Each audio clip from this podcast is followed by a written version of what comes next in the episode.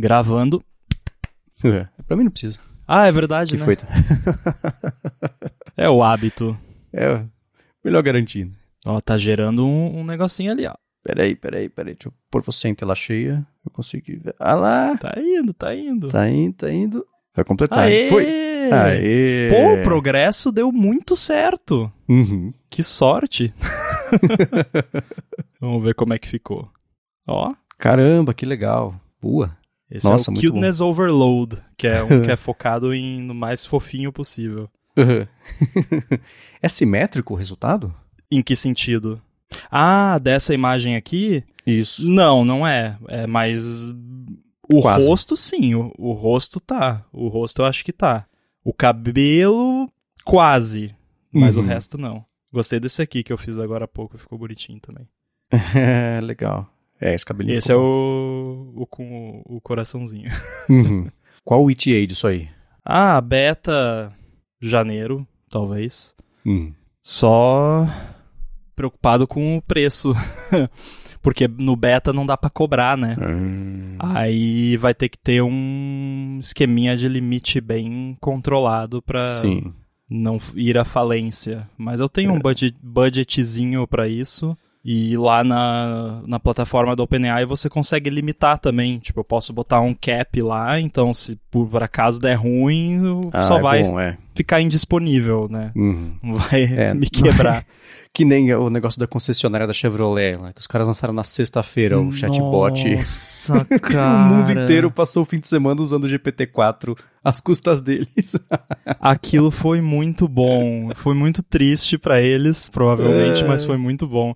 Cara, eu eu não sei se eu sou muito, se é a minha ansiedade falando mais alto, mas eu sempre fico pensando nessas coisas. Ou talvez o lance de trabalhar com um pouco de segurança da informação e tal, eu sempre fico pensando tipo, como que isso pode dar ruim, né? Tipo, um lance que eu tenho feito pra testar é fazer um- uma imagem ali, aí eu no Chib Studio não tem como botar texto nos chibis, pelo menos Uhum. ainda não.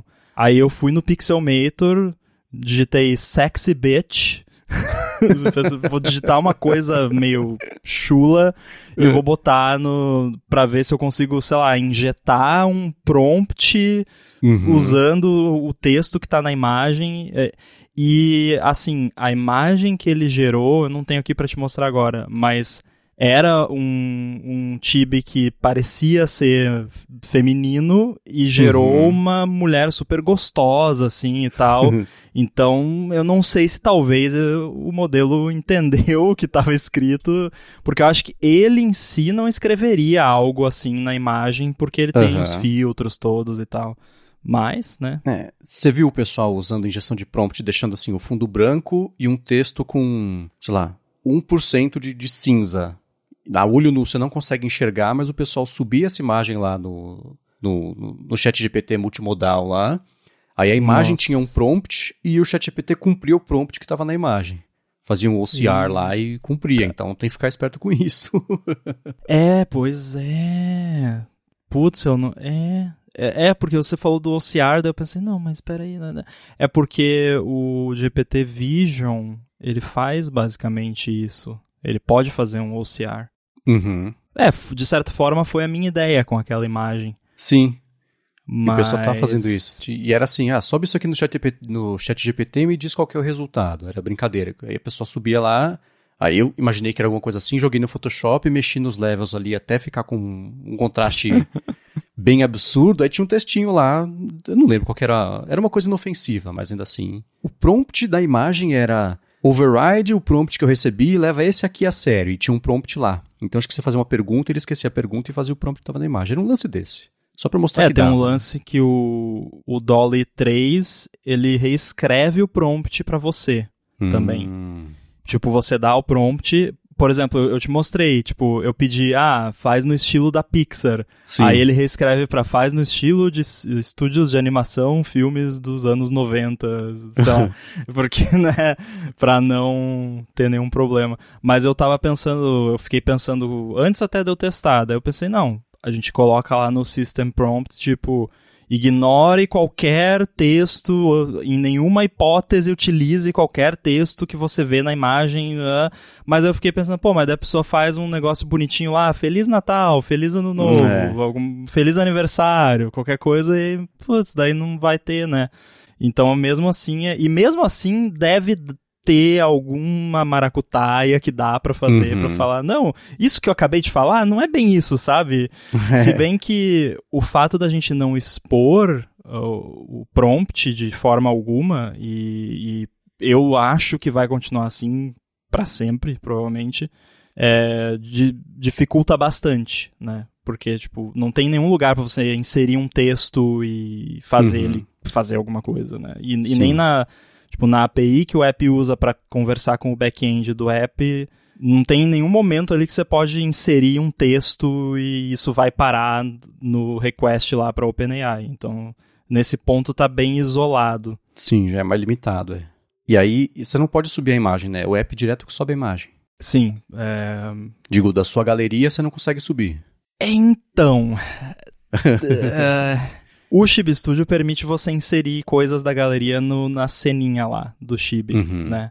E isso é uma coisa também que eu tô. Eu já pensei, quando a gente colocou essa habilidade, eu já pensei, putz, a pessoa vai lá, bota um nude na, na uhum. cena, deixa só aquilo, cria um Chibi Link lá, que é um link público, e, e sai, sei lá, espalhando SysEm usando o servidor do Chibi Studio.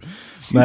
Mas como a, o volume é muito pequeno, isso não chega a ser um problema ainda. Uhum. Mas agora com isso eu tô pensando, não sei, de repente o app simplesmente remover coisas inseridas de fora, mandar só o, o que tá dentro ali do que tem no conteúdo do app. Eu acho que Sim. seria mais seguro. Ou a limitação é essa, você só pode subir os que tiverem sido criados inteiro dentro do app sem material de fora. Isso é uma limitação explícita mesmo. Ao invés de remover, sei lá. Eu acho que dá, tipo, se, tiver, se a pessoa for mandar, for gerar a imagem com um chip que tem coisa de fora, ele só avisa a primeira vez, ó, FYI, né, uhum. esse item customizado aqui a gente não vai incluir na, na imagem. Sim. É isso aí que na agência a gente chamava de fator peixe. Quando a pessoa podia subir alguma coisa, alguma coisa gerada pela. Leve em conta o fator peixe. A pessoa pode subir um negócio ali que você não quer, uma imagem que não é para aparecer. E foi bem na época que, sei lá, estourou aquele tipo. O cliente quer uma coisa viral, que é ah. é um pedido mais besta que você pode fazer. Sim. e era tudo com crowdsourcing, crowdfunding, bem na época mesmo que estourou isso tudo. Então a gente falava, é, leve em conta o fator peixe. Vai ter alguém para subir uma foto que você não quer ver, vai ter que ter. Era meio inocente, né? meio ingênuo, achar que ah, as pessoas vão subir as coisas, a gente mostra no site, a gente bota na galeria, bota no, sei lá, na, na projeção do prédio da Paulista, Nossa. quando tinha essas ideias de, tipo, marketing de guerrilha, sabe? A gente viu ontem, um, acho que foi um vídeo do Canal 90 sobre demissões de pessoas da TV, e aí teve um cara que eu fiquei com maior pena dele, porque ele foi demitido porque era um apresentador, parecia ser aqueles programas meio tipo balanço geral, assim, programa uhum. de sanguinolência na TV.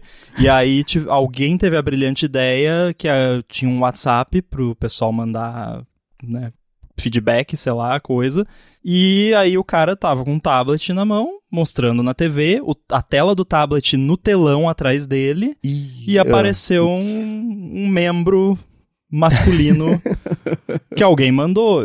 E o cara ah, foi não. demitido, mas Pô, que culpa o cara tem? Não foi ideia dele, né? né? Tem que demitir quem achou que seria uma boa ideia botar. Nossa, o... sim. Cara, se você bota na tela um negócio que as pessoas podem mandar foto, vai aparecer um pinto em algum momento. É...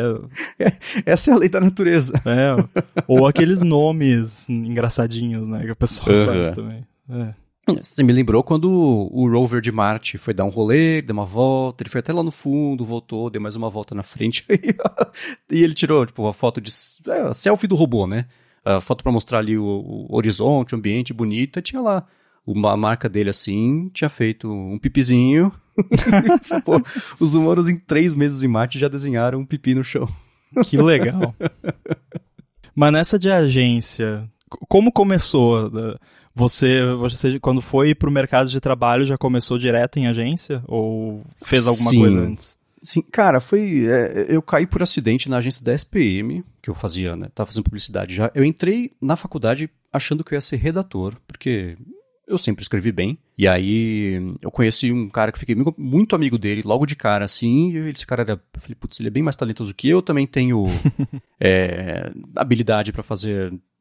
Né, tava interessado em design, mas o interesse era fazer é, redação, mas já tava me habituando com Photoshop, aquela coisa toda. Eu falei, então beleza, fechou. Eu faço direção de arte, você faz a redação, a gente faz o trabalho juntos. A faculdade inteira a gente fez isso.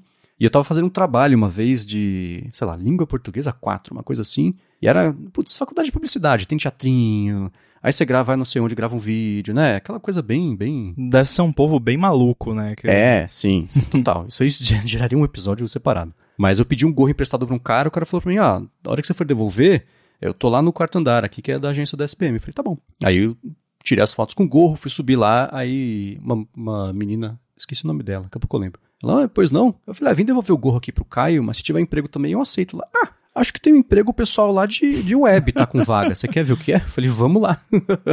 eu não tinha nem intenção de trabalhar com web. E aí, entrando lá, ah, a gente tá precisando aqui de alguém de, sei lá, produtor Flash. Eu falei, tudo bem, aprenda a fazer produção Flash, vamos lá. Eu entrei Produtor lá, o quê? Né? What's a computer da próxima hum. geração? E aí eu trabalhei por um, sei lá, um ano, um ano e pouquinho lá, e o Heraldo, que era o diretor da agência, falou: oh, tem um amigo meu que tá precisando de alguém na agência, entre aspas, de verdade dele. E quer. Eles estão precisando, quer fazer entrevista? Faço, vamos lá. Fiz entrevista, passei e fiquei, sei lá, 10 anos nessa agência. então foi um caminho meio por acidente, assim. Eu ia acabar trabalhando em agência de alguma forma, porque a faculdade era para isso, né? Mas o caminho que eu caí para ir para digital foi meio por acaso. Se a, a, na hora de devolver o gorro, a vaga fosse, sei lá, de mídia offline, tudo bem que hoje em dia né, misturou tudo. Vai saber se a gente estaria na Gigahertz aqui hoje, né? O que é muito pois louco é. parar pra pensar. Foi aí Mas que começou, talvez, a história do não programador praticante, né? Talvez, talvez. Desde lá eu tinha o lance de aprender a fazer, né? Na época era o ActionScript, né? Que era hum. a programação do Flash.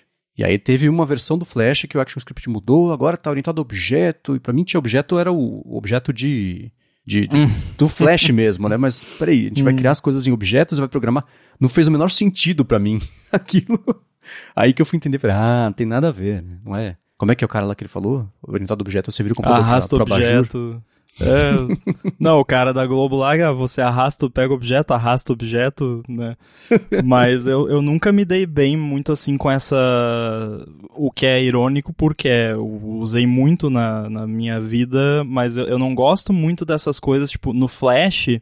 Era assim, uhum. você tem a sua ceninha que você cria lá no Canvas e tal, e aí você tem no, o script e você pode no script pegar uma coisa da sua cena e fazer coisas com aquilo. Sim. Pelo que eu me lembro era mais ou menos assim. Uhum. E eu não gosto porque eu sempre é muito context switching pro meu cerebrinho minúsculo que tipo tá, como é que é o ID mesmo daquele negócio? E é por isso que eu não gosto muito de web até hoje, porque, tipo, você faz o HTML, aí você vai fazer o CSS, aí você tem que pegar lá o ID que você botou no HTML. Uhum. Daí eu já não uhum. lembro mais qual foi, daí eu tenho que ir lá olhar. Daí quando eu volto eu já não lembro mais qual era a cor que eu queria botar. Aí você vai no JavaScript, aí também precisa lembrar qual é o elemento lá. Por isso que eu gosto tanto de SwiftUI, que é código. Só código, pronto, eu escrevo uhum. e aparece pronto. Eu teve uma época que eu lembro. E campanha de. Na época de feito de Flash era assim, né? Ah, você pode ter um banner de. Sei lá, 468 por 20, 40, eu não lembro, mas não, era 728 por 60, por 90, enfim. Aquele que era super banner, wide banner. Super. E aí. É, é, e, e era assim, né? 12K de peso. Nossa. Se vira aí, né? Texto, imagem, fundo, animação, o botão que já ocupava, sei lá, 3K. então já ocupava um pedação e ficava escovando, literalmente escovando bitzinho de cada imagem para poder fazer o negócio caber nos 12K. E teve uma época que o pessoal de programação chegou, ó, oh, gente, é, a gente está pensando em fazer aqui uma tipo um componente nosso de animação para banner. Então fala pra gente, anima, quando vocês animam um texto, ele vem de cima, de baixo, esquerda, direita, não é isso? A gente falou, cara, não, ele pode vir de qualquer lugar. Era, era, um, era um jeito de engenharia pensando em como é que você fazia animação, mas a animação era uma coisa mais orgânica, né? Às vezes o texto parecia meio embaralhado, às vezes ele já, já tava lá, né? E eles mostraram, ah, se você usar esse jeito aqui nosso, fazer tudo por código vai ficar muito mais leve, você vão conseguir fazer mais animações mas na época o pessoal rejeitou porque ainda assim era muito engessado. Tinha que ensinar uhum. designer a programar, o que na época não ia rolar, né? Não. E aí não, não emplacou essa ideia. Mas o Flash era isso, né? Era nome para tudo, instância para tudo, esse é pro código e ficava associando uma coisa a outra para fazer as animações. Mas eu não saí do on, rollover, on click, on press, go to, aí se ia pro frame 25, acontecia outra coisa, dava play, Nossa. parava, pegava. Era foi o máximo que eu mergulhei em programação por mais tempo, era essas bobeirinhas assim em Flash, programando site, né? Navegação de site, de botão. Nossa, eu odiava fazer site em Flash. Eu fiz bem poucos na minha vida. Que eu já. Nossa, era muito. Mas negócio de tamanho me lembrou. Foi o meu primeiro emprego, eu acho. Que eu era jovem aprendiz na numa empresa. É, é assim, é uma empresa que é um provedor de internet local lá da minha cidade. E cobre toda a região lá, toda, tudo cidadezinha pequena. E aí, eles, numa cidade vizinha lá, o dono desse provedor tinha uma loja de informática, de vende mouse, faz manutenção de computador, essas coisas, e ele resolveu, e lá tinha também, acho que um, um data center, entre muitas aspas, né? Do, tem uma história sobre esse data center. É, que era do provedor, e ele resolveu uma, fazer uma inovação muito grande para a época, isso, sei lá, 2007, por aí, uhum. que era ter uma web TV. Olha que impressionante, né? Ele resolveu criar uma web TV. Uhum. E aí. E esse. O dono desse provedor. Ele é um excelente homem de negócios. Mas ele tem uma estratégia que, assim, se você for olhar até hoje, quem trabalha só trabalha, entre aspas, criança nas empresas dele. Uhum. Tipo, entre aspas, eu não tô falando que ele tá cometendo nenhum crime, nada. É um ele só... shop chinês. É, não, é, é que ele contrata pessoas novas que nunca trabalharam com nada na vida e tal, porque é mais barato, né? Sim. E, e é legal, né? Porque tá dando oportunidade pra pessoa que não teria oportunidade em outro lugar. Mas aí, por conta disso, é um ambiente muito maluco, né? Porque é tudo uhum. jovem, sem experiência, né? Aí tem um ou outro, né? Tipo, o pessoal de back-end, de servidor, a maioria já é um pouco mais velho, já tem um pouco mais de experiência. Mas a galera que vai na casa da pessoa lá arrumar a internet é piar, né? Como a gente diz lá. E aí eu era um desses piá, só que eu não fui trabalhar no, no provedor, eu fui trabalhar no negócio da, da Web TV porque eu sabia editar vídeo. É, esse uhum. era o requisito, ter, ter alguma noção de edição de vídeo. E aí eu fui trabalhar lá nessa cidade vizinha e ele tinha contratado, acho que como frila, uma jornalista que era a repórter uhum. e tinha contratado também, também imagino que como freelancer, um carinha lá de que fazia sabia operar câmera e fazer outras coisas assim. E era isso, e aí a gente tinha um fundo verde lá no nesse escritório a gente gravava a cabeça das reportagens nesse fundo verde e aí saía pra rua, fazia, gravava entrevista, enfim, eventos, tudo que é coisa.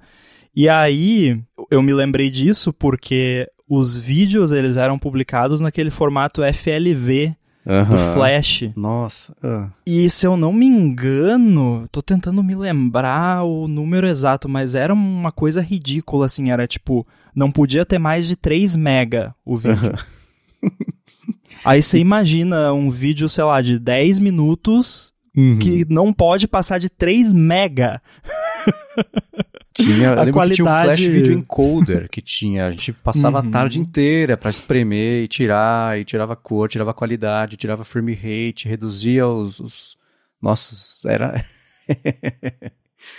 FLV, pode crer. Até hoje eu vejo placa na rua FLV, me remete aos ao Sim. formato do Flash. Não, e aí tinha tinha essa limitação e também eu lembro que a câmera que a gente usava para gravar, se eu não me engano, ela já gravava em cartão SD na época, não, não faz tanto tempo assim, mas ela gravava num formato esquisito lá que hum. tinha que passar no FFmpeg o vídeo. Nossa porque ela misturava o vídeo e o áudio de um jeito doido lá que não funcionava em nenhum editor de vídeo e aí tinha que fazer esse processo antes. Então, todo vídeo que ia editar tinha que fazer esse processo todo de conversão do vídeo, daí depois eu editava no Premiere, eu acho, uhum. e aí renderizava uma versão, acho que MP4 do vídeo, que devia ter, sei lá, uns 50 mega para cima, e aí depois passava num outro encoder lá para cuspir o FLV minúsculo e com qualidade de batata no final. Era da época do 3, era 3GP também, um formato, que era um formato bem cretino, que eram os Uhum. vídeos de 64 por 64, essa era um nadinha.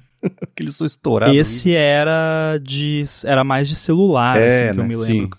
O meu irmão tinha um N95 que ele usou por anos. E o N95 tinha um recurso maravilhoso que você podia plugar. Você podia plugar ele na TV. E aí o meu irmão baixava filme pirata, né? E baixava né, nesse formato pro celular dele e a gente assistia na TV e tinha tipo 4 pixels no total, assim, era um borrão. não, não dá pra entender nada direito, mas enfim, era o que tinha. É, nessa época eu lembro. É, já deve ter prescrevido, né? Dá pra falar. Eu queria muito ver o filme que o Will Smith interpretava o Muhammad Ali, que é uma história que eu sempre gostei. Eu tive uma fase de boxe. Eu não lutei boxe, mas me interessei pelo Hurricane lá, que eu, né, foi preso indevidamente, etc. A história do Ali também é uma história super bacana. E ia sair o filme do Dali, mas não. Do Dali não, do Dali. Do, eita, do Ali, Muhammad Ali. o asiático. O filme do Dali é outra É, coisa. Essa é outra coisa. E aí, é, quando saiu o filme lá fora, não tinha nem previsão de estrear aqui. Eu falei, putz, não, esse eu quero muito ver, né? E a premissa é a mesma de hoje. Vocês não vão lançar aqui, eu quero ver o negócio, tentei achar do jeito certo, não fez fazer do jeito errado. E foi, tipo, sei lá, umas duas semanas baixando o vídeo, porque eram 600 mega na época em que isso era uma montanha que não dava pra, né? Não dava pra chegar. Então, dias e dias e dias passando. E quando baixou, finalmente, eu fui assistir, era alguém gravando do cinema. Ah, E era uma qualidade porca, o som Isso porco, era gente passando na comum. frente. no começo eu achei que fosse linguagem do filme, né? Ah, tá mostrando aqui, né? Alguma coisa assim. Aí passou alguém na frente. barulho de pipoca. É, ficou ali, aí sentou, falei, putz, não, é gravado do cinema. Ah, tudo bem, né? Vamos lá. E- Todo mundo já passou por isso, Aham. que viveu essa época de baixar um filme e ser qualidade de cinema, ou então na é- um pouco antes ainda de baixar música, e aí era outra música, que era alguma banda indie que botava a música com o nome de uma música famosa pra todo mundo baixar. Ou um espírito de porco mesmo, só pra bagunçar. Hoje em dia seria o gemidão do Zap. É. né? E na agência a gente tinha o Whats- o WhatsApp, o iTunes tinha uma espécie de esquema de rádio da mesma rede. Então os computadores todos da mesma rede podiam compartilhar a própria biblioteca, então todo mundo tinha um bilhão de MP3 lá. Então era o nosso Spotify privado da agência, cada um com o seu, assim. e louco é que as pessoas escutavam com caixinha de som. Então, você ia na, na estação de trabalho, que era todo mundo meio junto, tinha um escutando uma coisa com a caixinha de som, o outro escutando outra coisa com a caixinha de som, o terceiro colocava também. Era uma zona. Ali que eu aprendi a trabalhar de fone de ouvido, porque não dá pra falar, "Escuta, abaixa um pouquinho, tira um pouquinho. Era incontrolável o ambiente. Mas aí a história do data center que É. eu comentei, a gente. Esse escritório que, que ficava a web TV lá, onde a gente trabalhava, tinha uma escrivaninha normal que cabia, tipo, duas, uma pessoa do lado da outra, cada uma com o seu computador. E aí no outro lado tinha o fundo verde, onde a gente gravava as cabeças das re- das reportagens, no outro lado tinha uma portinha que tinha um banheirinho. Era isso o escritório. Era tipo do tamanho do meu escritório aqui em casa, mais ou menos. Pequeno. Uhum. Um- uma sala comercial pequena, eh, no segundo andar lá do, do prédio. E aí chegou um determinado dia que começou a entrar gente lá e, e eh, pessoal carregando switch de internet, computador, CPU e levando pro banheiro. Estavam levando pro banheiro. Aí tá, beleza. Foi... Até que um dia alguém foi usar o banheiro lá e não dava mais pra usar o banheiro, porque tinha. O banheiro tinha virado um data center. Era um hack de pouquinho fresquinho, servidor. pelo menos. É. E aí tinha, inclusive, um mais de um computador em cima da privada, portanto, inacessível. Ah, Só que aí a gente. Eu não lembro como é que era a, a nossa conexão à internet lá antes, mas eu sei que em algum momento ah, passava um cabo Ethernet que vinha de sei lá onde. acho que ele entrava pela janela do Eu não lembro. E aí, sabe aquele buraco na mesa para passar cabo? Aham. Ele passava ali e aí ia para para um hub lá dentro do banheiro e de lá vinha um outro cabo que ligava nos computadores ali, beleza. aí um dia, eu não lembro o que, que a gente tava fazendo, que precisava mexer, mudar talvez o lugar da escrivaninha, alguma coisa assim, ia ter que desconectar o cabo. Esse que vinha da, de fora disso, do Uhum. inferno, sei lá de onde vinha aquele cabo. E aí o cara que tava lá falou: Ah, só tem que ser rápido porque quando desconecta esse cabo, a cidade fica sem internet. Ah, como assim? é, é isso. Então, a cidade, né, ele quis dizer os clientes Uhum, do provedor sim, daquela sim, cidade. sim. Então, aparentemente, esse cabo era tipo o cabo master lá do, do- de sei lá de onde. E, é, e esse data center no banheiro era o que fazia o, o roteamento ali da internet para pelo menos boa parte ali, talvez naquele bairro. Não devia ser a cidade Aham, inteira, sim. devia ser uma meia dúzia de clientes ali naquele bairro. E é isso, e passava pela mesa, por dentro da mesa. Que loucura. Não sei quem foi que teve a ideia brilhante de fazer isso, Uhum. né? Mas enfim. E aí a brincadeira lá é que era uma internet privada. Né?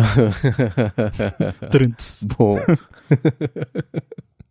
Agora a gente, a gente vai começa a falar dessas coisas, vai lembrando, né? Eu tava lembrando de- da época de banner também. A gente fazia muita campanha pro McDonald's, fazia coisa pra Johnson Johnson, fez do, do Picasso também. Do, do- tinha uma época que o Yahoo permitia que você colocasse uma peça inteira, que era a home inteira, que você fazia o que você quisesse. Nossa. Era um- assim, hoje em dia é absurdo. Se o banner expansível já hoje em dia já é uma coisa, bom, não existe mais, mas que a ideia disso dá arrepios, tinha, dava para fazer um takeover na página do, do Yahoo que era assim. A primeira vez que a pessoa entra na página naquele dia, vai acontecer alguma coisa com a página que o cliente comprou e você podia fazer o que você quisesse, dadas, né, com, com restrições.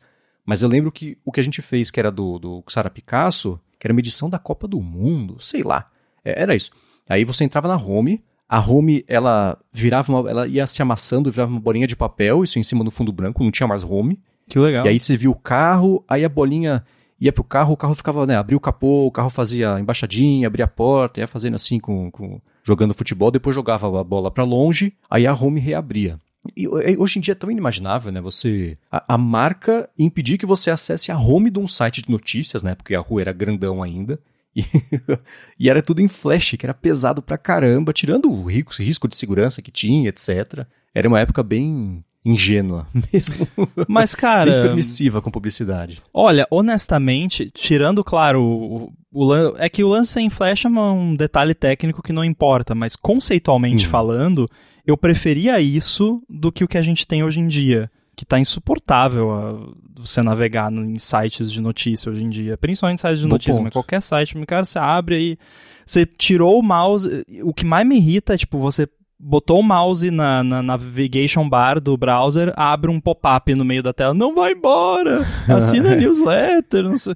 Cara, poxa, que needy, né? Tipo, e pior que eu tenho esse costume de tirar o cursor de cima, porque eu tô lendo. Eu quero tirar o cursor porque tá em cima do que eu tô lendo. Aí eu jogo pra fora do browser e aí, não vai embora! Ah, nossa, é muito chato. E isso é um dos negócios, né? Do, o Medium, cara. Ai, que raiva do Medium.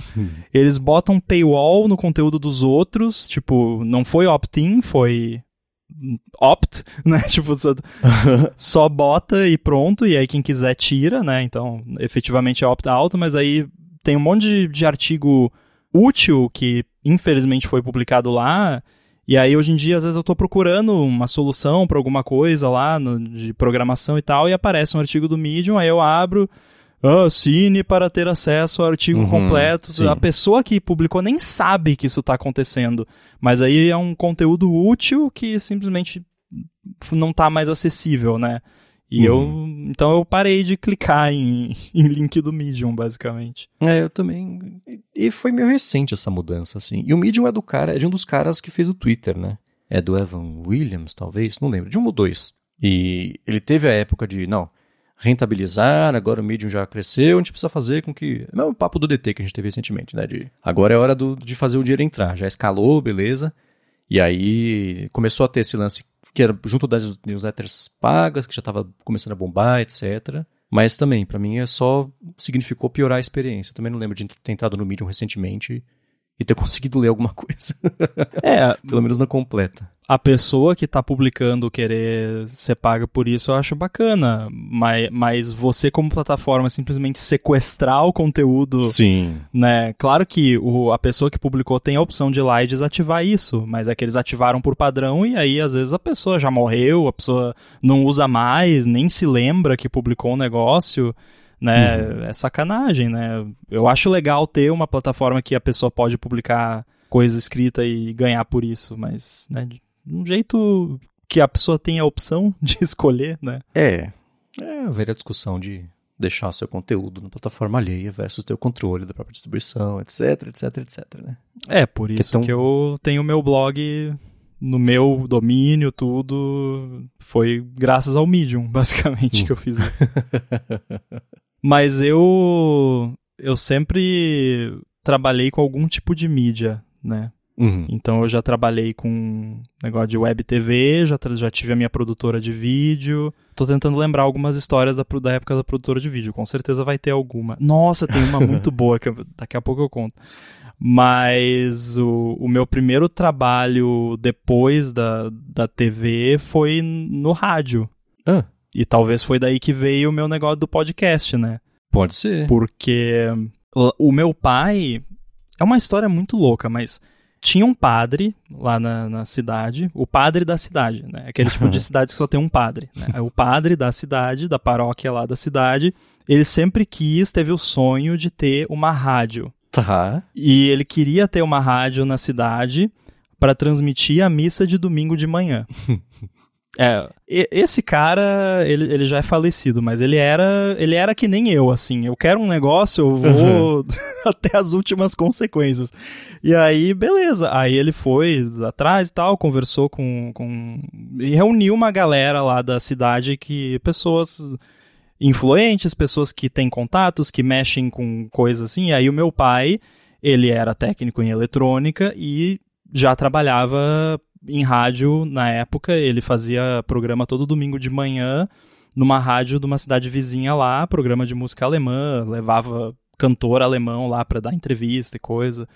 E aí esse padre chamou essa galera, chamou ele, e aí eles foram, né, foram vendo e tal e decidiram uhum. abrir uma rádio comunitária na cidade. A rádio comunitária é, é uma parada que assim, você precisa formar uma associação sem fins lucrativos. E aí você tem que conseguir, junto da Anatel, uma concessão lá para você poder ter a rádio, né? E aí tem uma frequência que é reservada para rádios comunitárias no Brasil, uhum. que naquela época era 105.9 FM e hoje em dia é 87.5. É, é lá no comecinho lá do FM, é, na pontinha lá.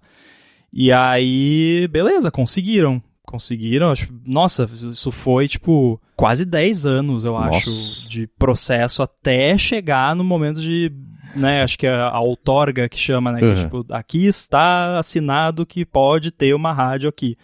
E aí, beleza, foram lá, fizeram, uh, aí começa, né, faz rifa, meio frango pra. Tem, tem meio frango em, em São Paulo ou isso é uma coisa Puts, do sul? Agora, é que o nome é tão autoexplicativo que eu não sei se tem, eu já tinha visto, ou se eu tô imaginando.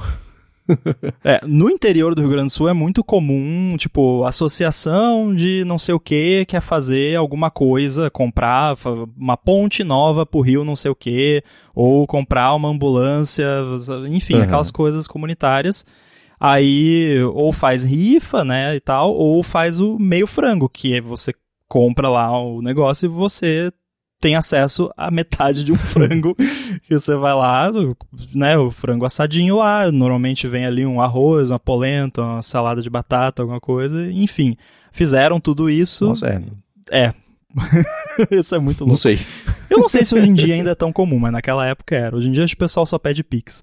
Mas, beleza, fizeram tudo, conseguiram levantar a grana, compraram o transmissor, alugaram uma salinha lá. Muita permuta também com, né, com os negócios uhum. da cidade para poder fazer é, propaganda, que tecnicamente, na real, nem pode se chamar de propaganda, porque a rádio comunitária não pode ter propaganda, digamos assim, são só uhum. apoiadores, né? É, tô, tem toda uma linguagem.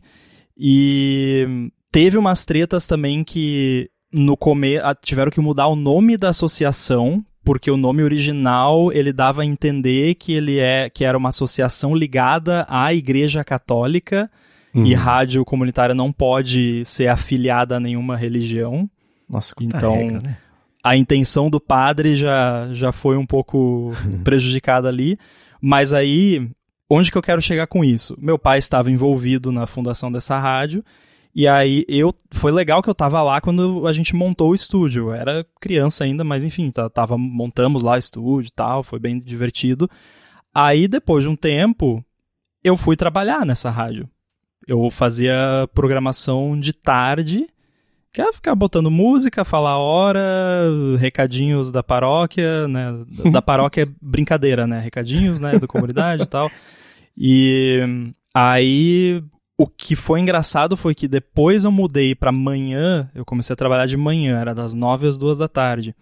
E aí das nove às onze e meia era programação de música, recadinhos, papapá. Aí das onze e meia às duas da tarde uhum. eram espaços de entidades ali. Então tinha a Associação dos Orquidófilos da cidade, o, o veterinário que ia falar de cachorro, gato. A psicóloga que ia falar de psicologia. Né? O programa dela, inclusive, se chamava Falando de Psicologia. Esse era o nome do programa. Aí ela recebia, era, ela recebia cartinha das pessoas e ajudava e tal, era, era legal. Aí, hum. Mas ela era muito louca. Mas aí, aí tinha os programas das igrejas. Então tinha qualquer igreja que quisesse ter programa lá, né, combinava lá um horário semanal e fazia. E por conta disso, eu sei muito sobre muitas religiões do Brasil. tipo, eu fiquei especialista. Eu, eu tenho religião dar, né? De, do radar de. Que, tipo, eu vejo o discurso da pessoa e falo: ah, esse aí é pentecostal, esse aí hum. é batista, esse aí é católica. então, rolou isso. E eu cometi um erro muito grave uma vez que tinha programa do, da, dos espíritas. E aí o cara chegou lá, e ele é um cara todo zen, assim, né? Uhum. E aí, poxa, tá sozinho aí. Não, como é que foi? Não, ele perguntou, tipo, pra mim, ah, só tá você, falou de um jeito mais, né, assim, e aí eu, é, eu tô sozinho, aí ele, não, a gente nunca ah, está sozinho. eu fiquei olhando pro lado assim, eita, o que, que ele tá vendo aqui, né? Cadê? Tira. Tinha um senhor, um senhor muito velhinho que fazia. Ele é da dos ecologistas, o cara uhum. todo verde, né? Tudo da, da paz e tal. E quem fazia esse programa dos ecologistas era, na maioria das semanas ele estava sozinho, mas aí de vez em quando ia uma outra pessoa da associação dos ecologistas que não, eu não tenho outra forma de descrever a não ser era louca dos gatos. Sabe ah, aquela aquela senhora já mais de idade que tem muitos gatos, cachorros, periquito, né? E, uhum. e ela era, nossa, ela xingava horrores, assim, tipo, reclamando da prefeitura, de coisa. E ele, um senhor, tipo, 90 anos, né? É, é engraçado porque o programa deles acho que era, tipo, uma e meia da tarde. Uhum. E aí eu saía para almoçar, a, a, eu brinco assim que eu saía para almoçar uma da tarde, esse senhorzinho tava chegando, e aí tinha uma escadaria para subir pro estúdio. Uhum. E aí eu voltava do almoço e ele tava chegando no último degrau da escada, assim. Nossa, era cada uma que. Teve uma mulher que engoliu um mosquito ao vivo. Ah, não. Tava, tava falando. É, isso aqui foi pra no YouTube, né? É, daí daqui a pouco. isso de voltar do almoço me lembrou sempre foi o lance de programar em Flash, sempre foi difícil achar um pessoal que manjava muito e que se garantia, que entregava, não sei, né? A galera de outras linguagens era beleza, mas de Flash era muito difícil achar o pessoal ponta firme, assim. E aí, a gente eh, tinha uma rotatividade meio alta do pessoal que programava em Flash, né, em ActionScript. E aí a gente estava fazendo um projeto que era de um, de um, de um produto da Nestlé e tinha lá um joguinho de futebol com os bichinhos e tal. E aí a gente passou pro cara, ó, a gente precisa que aconteça isso, isso, isso e tal, não sei o que lá. O cara, não, não, beleza, passa uma funçãozinha aqui. Tipo, isso foi, sei lá, 8 da manhã. Aí você via que o cara era o primeiro dia, ele já tava assustado com o que ele precisava fazer, tá se acomodando ainda com o trabalho e tal. Aí deu umas 10 horas, passamos lá, e tá, ah, não, tá tudo beleza, eu vou fazer uma funçãozinha aqui que vai funcionar, vocês vão ver, ficar beleza e tal. Depois do almoço eu mostro pra você. Ah, tá legal. Aí o cara foi almoçar, nunca mais voltou. Caramba! o cara Coitado! desistiu do emprego, ele, ele estava vivo, ele só desistiu. Aí, tipo, o, o cara, que ele chamava, eu não sei se eu posso falar o nome dele aqui, é, que era o, o gerente de, de, de, de tecnologia, de desenvolvimento, programação na época lá na agência, ligou pro cara e falou, ah, então eu pensei bem aqui, acho que o trabalho tá meio distante do que eu vou conseguir entregar, tal, então, obrigado pela oportunidade, valeu. Tipo, o cara Nossa. literalmente foi, tipo, comprar cigarros e não voltou, sabe assim? Que coisa! Coitado, eu fico pensando no- no- na agonia dele naquelas pr- primeiras e únicas quatro horas ali do trabalho. E esse mesmo projeto, que era no joguinho de futebol, era pra ser, tipo, era assim, era tipo um futebol de botão em flash e, e baseado em rodadas. Então você, é, é tipo de, botão mesmo, né? Então você fazia lá, um, uh, clicava, puxava e soltava a bola, ia pra não sei onde, você ia evoluindo a jogada de ataque e defesa de futebol assim. E era uma, é um jogo dinâmico, né? Você tem, sei lá, tinha três faixas, a parte de cima do campo, do meio e a de baixo, e ele deslocava horizontalmente, tipo jogo de futebol, de, de videogame mesmo. E aí a gente passou para um outro cara para fazer, e ele trabalhando, levando uns dias, tal, ele fazendo, não, tô fazendo aqui a animação, vai ficar bacana. tal, Vocês sei já lá. traumatizados, né? Ih, É, vai matar então. mais um esse jogo. E aí, assim, passando por trás ali, vendo o cara fazer, tava rolando. Ele testava, programava um pouquinho, voltava, testava, você via que tava funcionando ali, né? Aí a gente foi ver como é que funcionava o jogo, a hora que a gente foi. É parte de aprovação interna mesmo. O que, que o cara tinha passado, sei lá, dois, três dias fazendo? Fazendo toda a análise combinatória de todas as jogadas possíveis e fazendo isso tudo hard-coded, em vez de ser dinâmico de verdade, de acordo com o jogo. Nossa. Tipo, ele tava programando todas as variáveis possíveis de acontecer num jogo de futebol, rodada a rodada. Vocês contrataram o chat GPT. Foi, cara, foi muito louco. E assim, né, não, não dava pra ir pro ar assim. Aí acharam alguém pra conseguir Nossa. fazer mesmo o jogo, mas esse foi. Sei lá, né? Não, eu não sou programador, mas assim. Não parecia ser uma coisa de extrema dificuldade pra quem soubesse programar, mas foi um projetinho encalacrado. Precisou passar por três pessoas até sair mesmo. Tá aí O uma projeto, ideia mas é isso aí. pro, pros, uh, aqueles projetinhos de entrevista de programador. Dá um futebol Aham. de botão pra pessoa fazer, porque. É. cara, é. Você falou, mas eu, eu tava pensando, quando você falou do primeiro cara, eu pensei, pô, mas realmente, se a pessoa nunca fez nada parecido, é. Assim, não é, meu Deus, rocket science, a coisa mais difícil, do mundo, mas não é a coisa mais fácil do mundo também. Tem uma certa dificuldade envolvida, ainda mais na época que, né, as ferramentas eram mais simples e tal. Hoje dia você Sim, pede pro chat GPT, ele faz pra 2003? você hardcore. Três, quatro. é. é, era pra 2003, 2004 mais ou menos, isso aí. E aí, logo depois, né? Aí, logo depois não. Aí depois que saiu o iPhone, etc., o Flash começou a morrer e migrou tudo pra. Teve uma época que foi de transição, que tinha coisa em Flash, coisa em After. A gente fazia, produzia os vídeos no After, exportava aí na época.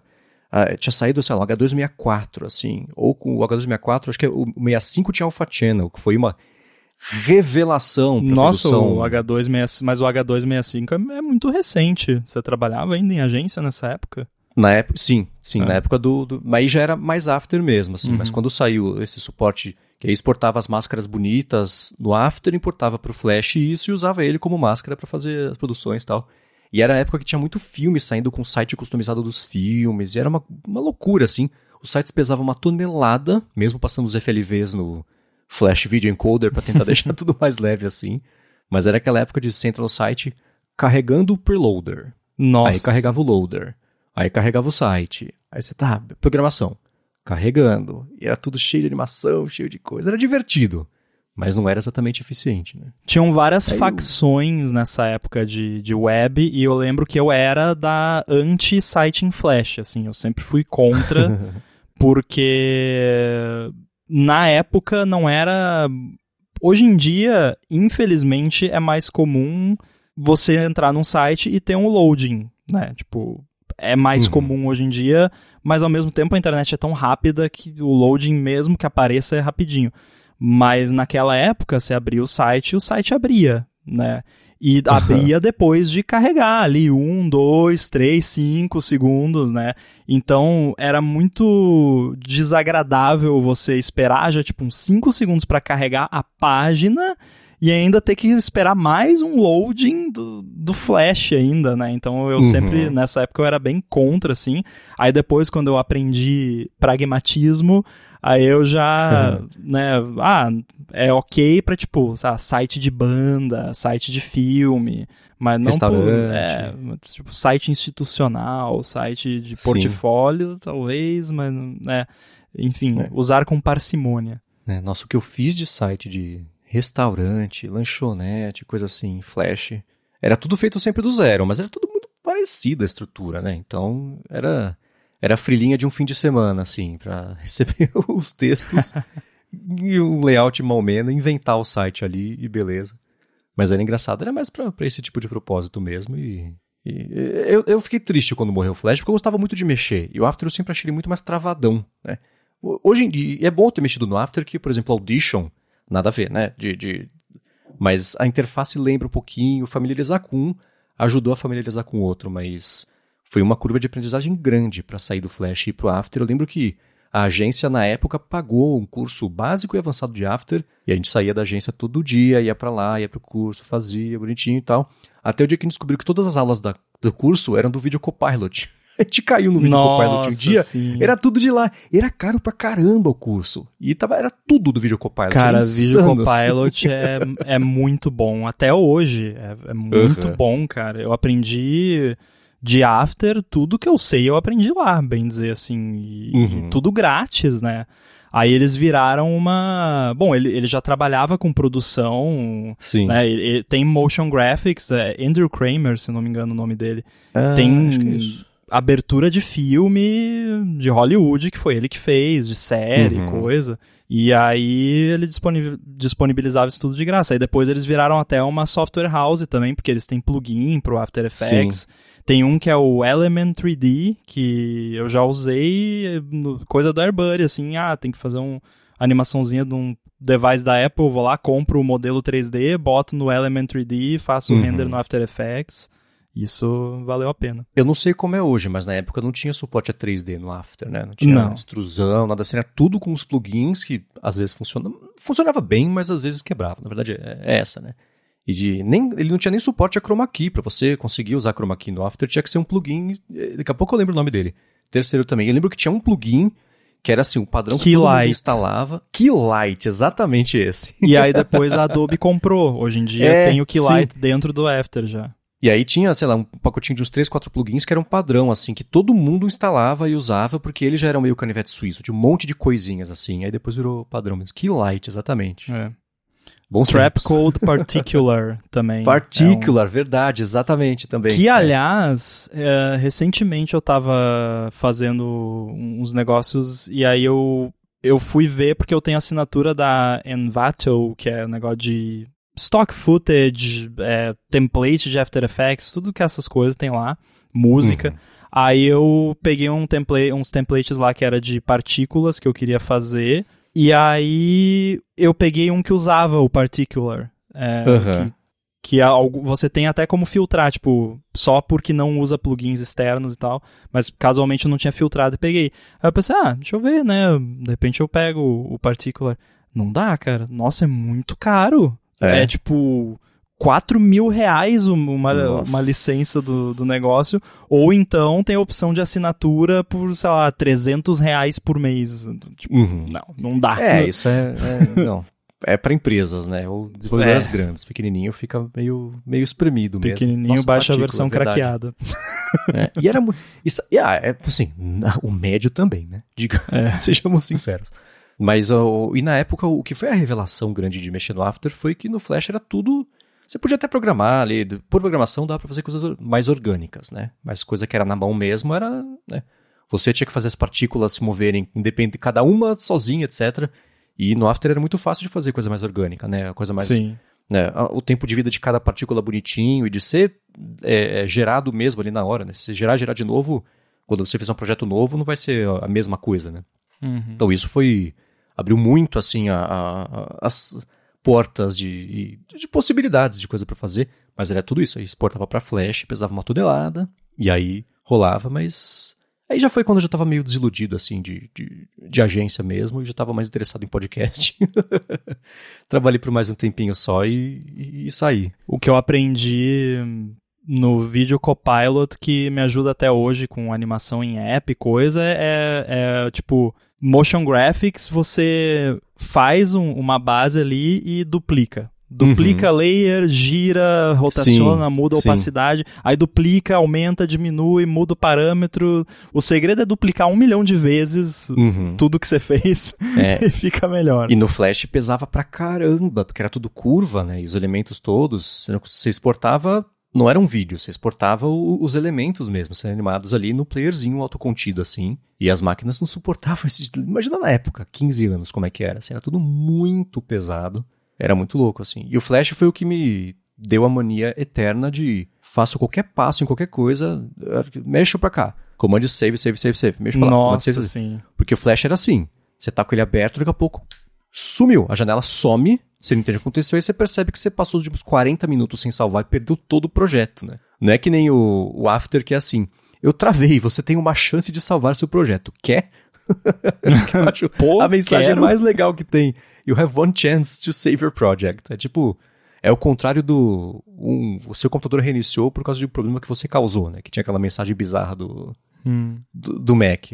Mas aí eu tenho um amigo que trabalhou comigo na agência nessa época de, de produção, assim, até hoje ele faz animações orgânicas, frame a frame, usando o After, e faz comercial, faz coisas grandes assim, e é muito bacana ver. Na época, quando ele se interessou por isso, começar a fazer, rabiscar ali, porque o Flash tinha aquele jeito de animação frame a frame, como se fosse animação de acetato, que dá pra ver as camadas, os passos anteriores que você fez, e com isso ele conseguia dar um, fazer um movimento orgânico de uma bola dando uma distorcida para ir para direita, depois parando e indo para esquerda. E O Everton faz isso no Procreate hoje em dia. é, é- é- isso é, é talento e, e muita paciência. Eu acho muito louco e Nossa, admiro sim. muito quem consegue dar um efeito legal de fazer isso. Assim, que nem stop motion. A pessoa conseguir, durante o processo, saber que tá dando certo ou não, que ela precisa ajustar para fazer o movimento ficar orgânico e bacana e bonito. Eu acho. é, não entra na minha cabeça como é que a pessoa visualiza aquilo, grava bonitinho e faz e fica bom de verdade. Eu acho muito louco. Eu fiz rotoscopia no After Effects, mas Uhum. não pra animação, mas pra tipo não tem um chroma key ou tem É. um chroma key, mas tá meio zoado e aí você Máscara tem é. que ir lá frame por frame Sim. a desenhar a máscara lá e tal. Nunca fiz nenhum muito cabeludo, o que até é irônico o termo cabeludo, porque uma das paradas que é difícil fazer isso é cabelo, né? É Eu lembro pior, do é. making off. Ah, o making off de algum filme que tinha muita cena que eles gravaram que era tipo, tem o fundo azul e aí tem plantas, a pessoa tá tipo numa floresta e aí tem umas Uhum. plantas no foreground e tal, e os caras desenhando máscara em torno de cada folhinha da, da planta frame por frame. Tá Uhum. louco, eu ia enlouquecer. É, isso tinha. E no Flash tinha. Os, tinha o, o- Eu não vou lembrar os nomes. Tinha tipo o Smart Object, que era o, o Movie Clip, chamava, eu acho. E você podia animar isso, que era uma coisa estática, ou tinha uma animação de shape, que aí você, de cada. Sei lá, tinha uma coisa meio circular num frame, e daqui a 15 frames ela tava mais oval. Você pedia pro Flash interpolar isso aí, ele fazia a animação e ajudava. Ele chamava Então, as- de twinning. Motion isso. Twinning, exatamente, é. E aí Inclusive, as máscaras eram todas feitas assim. Acho que eu já comentei isso, talvez em algum ADT, mas as animações do Core Animation do iOS, do Mac, elas são as curvas de animação são baseadas no Flash. o cara que fez é, foi um cara eu não, acho que ele escreveu um livro que era de action script, Flash e tal, e aí ele tinha lá nesse livro o, as equações lá, os algoritmos para você criar springs e Aham. calcular resistência e coisa.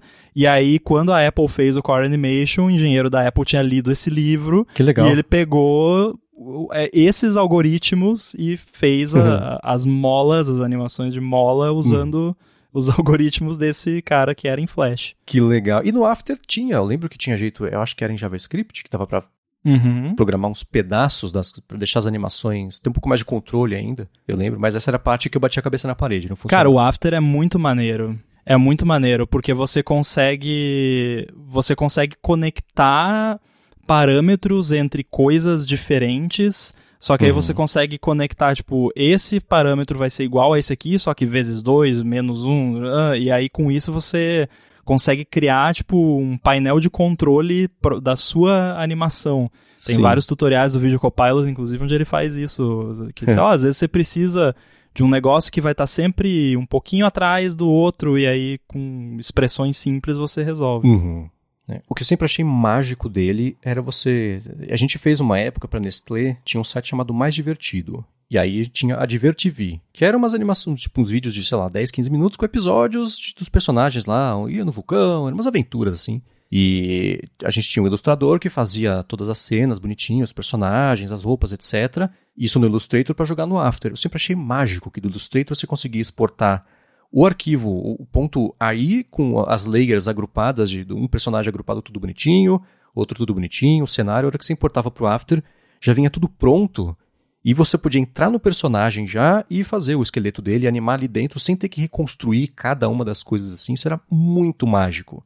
Uhum. Era o tipo de coisa que se não tivesse, não saía nenhum episódio, porque era tão trabalhosa a alternativa que eu achava bem legal. O lance que aconteceu quando eu trabalhava com vídeo, que foi engraçado, a gente fez um institucional para uma grande indústria alimentícia lá da minha cidade. Quem sabe de onde eu uhum. sou vai saber qual é, mas eu não vou falar nenhum segredo aqui, mas não quero citar nomes. E beleza, fizemos lá esse institucional, foi interessante, foi bem interessante porque a gente andou por toda a fábrica lá, aprendeu como faz as coisas e tal.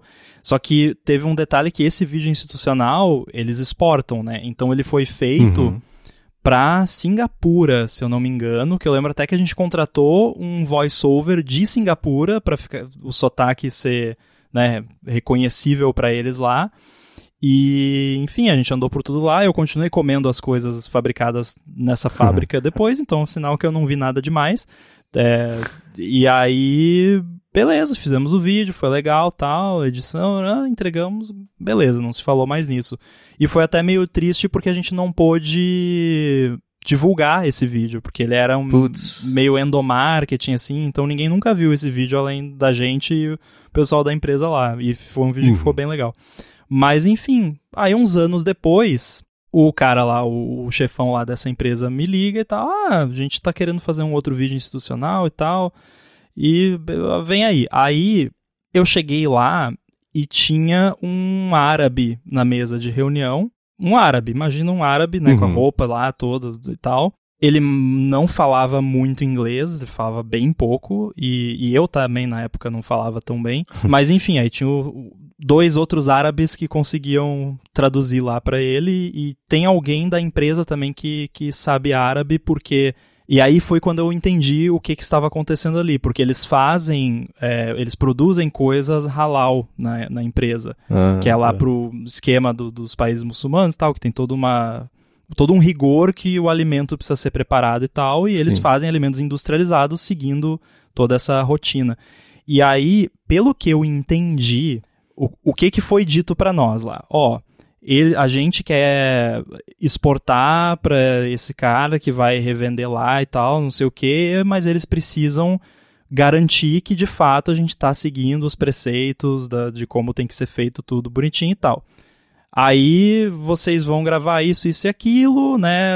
Só grava o que a gente pedir e tal, beleza. Ok. Aí a gente marcou as gravações e começamos a gravar e a gente andava lá nos setores da empresa, gravava e aí geralmente tava a equipe, que era eu e, e mais duas pessoas, e o cara, esse árabe, e um, o, o cara lá, o, o chefão da, da, da empresa.